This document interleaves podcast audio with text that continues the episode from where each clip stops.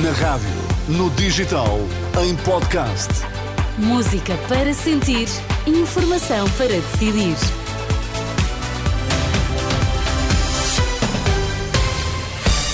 Notícias na Renascença. Para já, Miguel, os títulos em destaque a esta hora. Presidente da República diz que recebeu a Procuradora-Geral da República em Belém a pedido de António Costa. Um conhecido empresário português foi detido nos Estados Unidos por suspeita de fraude. As notícias no T3 com Miguel Coelho. O Presidente da República garante que foi António Costa quem lhe pediu que ouvisse a Procuradora-Geral da República no dia que acabou por culminar na demissão do Primeiro-Ministro. A ida de Lucília Gago a Belém e o célebre parágrafo do comunicado da Procuradoria, referindo suspeitas em torno de Costa, têm alimentado discussões. Marcelo Rebelo de Sousa remete a responsabilidade do encontro para o Primeiro-Ministro. O Sr. Primeiro-Ministro já esclareceu que ele pediu para eu uh, pedir o encontro à Sra. Procuradora-Geral da República, mais do que isso não posso dizer. Compreende alguma inquietação que exista na sociedade civil quanto uh, ao papel da Procuradoria-Geral da República, do Ministério Público e alguns erros que vão existindo, nomeadamente neste caso? Sobre a matéria, porque é uma questão que tem a ver com o que acabou de ser vivido, o que está a ser vivido e o que será vivido no futuro próximo. E, portanto, não me vou pronunciar.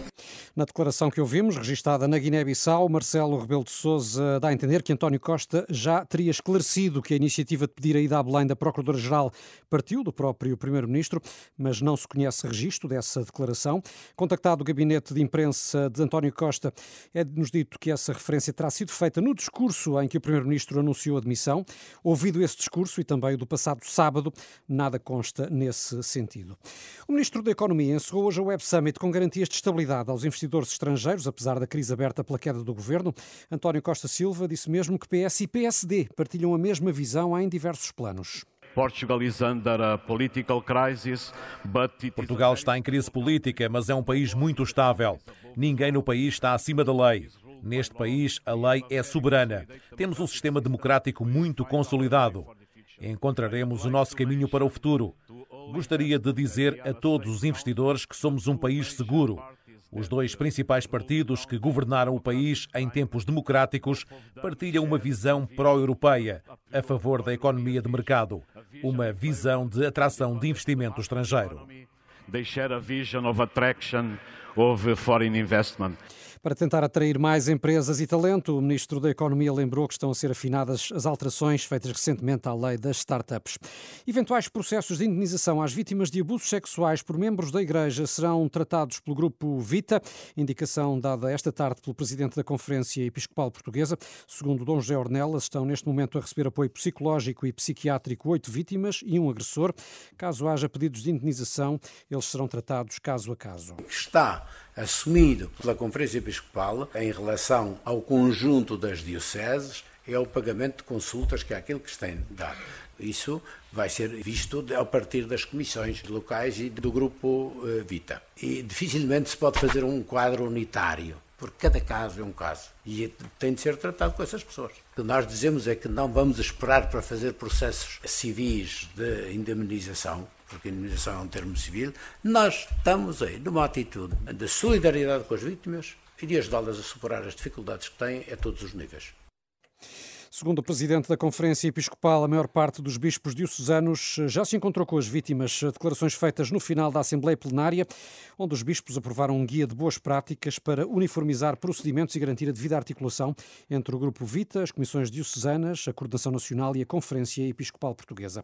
Foi libertado na semana passada o jovem suspeito de planear um ataque na Faculdade de Ciências da Universidade de Lisboa, no ano passado.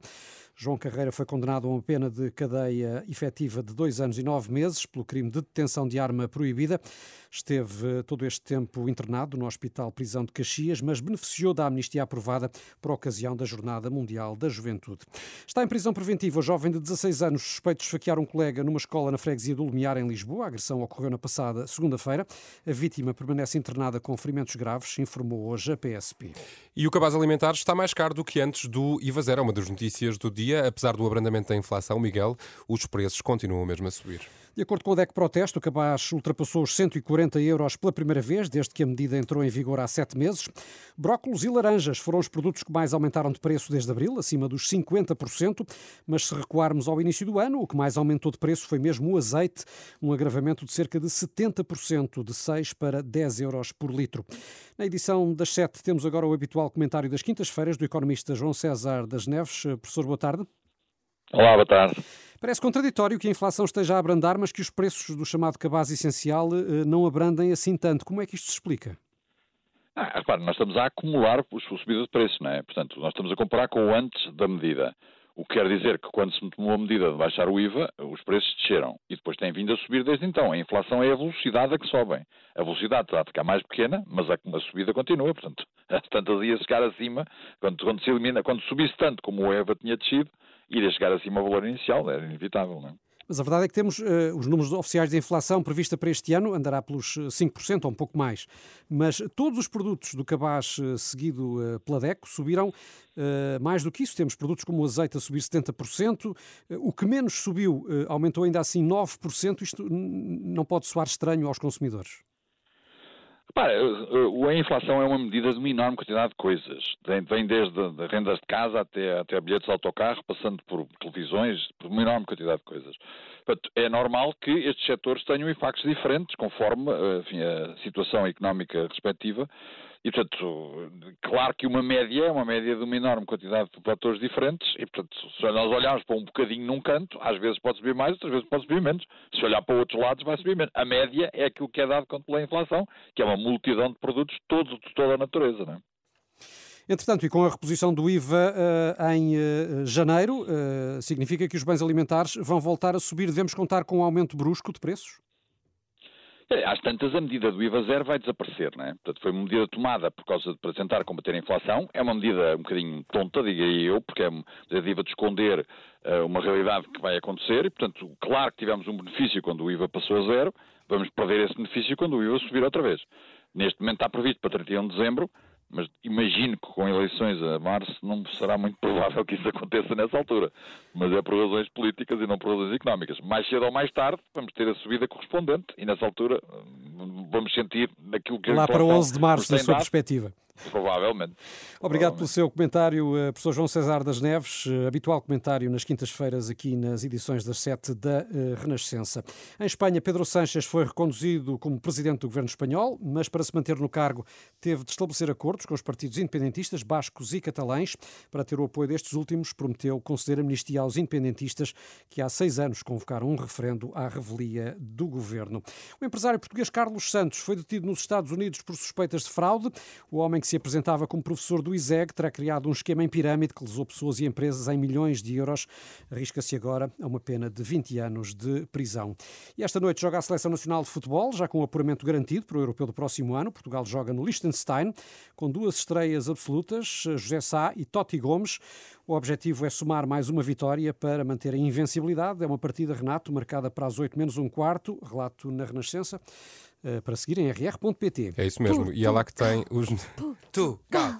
Portugal! Pronto, vai ser. Vejo o Daniel calado. Ele está a torcer pelo Sim, eu não estou a perceber. Não, Não, não, estou não, a não, entender. não, Não a te quiseste juntar este coro de apoio à nossa seleção Ele não é de claro. Eu esqueci do Vuvuzela em casa, desculpa. Ah, ok. Mas pronto. São 7 e 8 em rr.pt, para além do jogo, que pode acompanhar a partir das eh, 7h45. Tem também as notícias aqui da Renascença, sempre atualizadas. Tempo e trânsito para conferir já.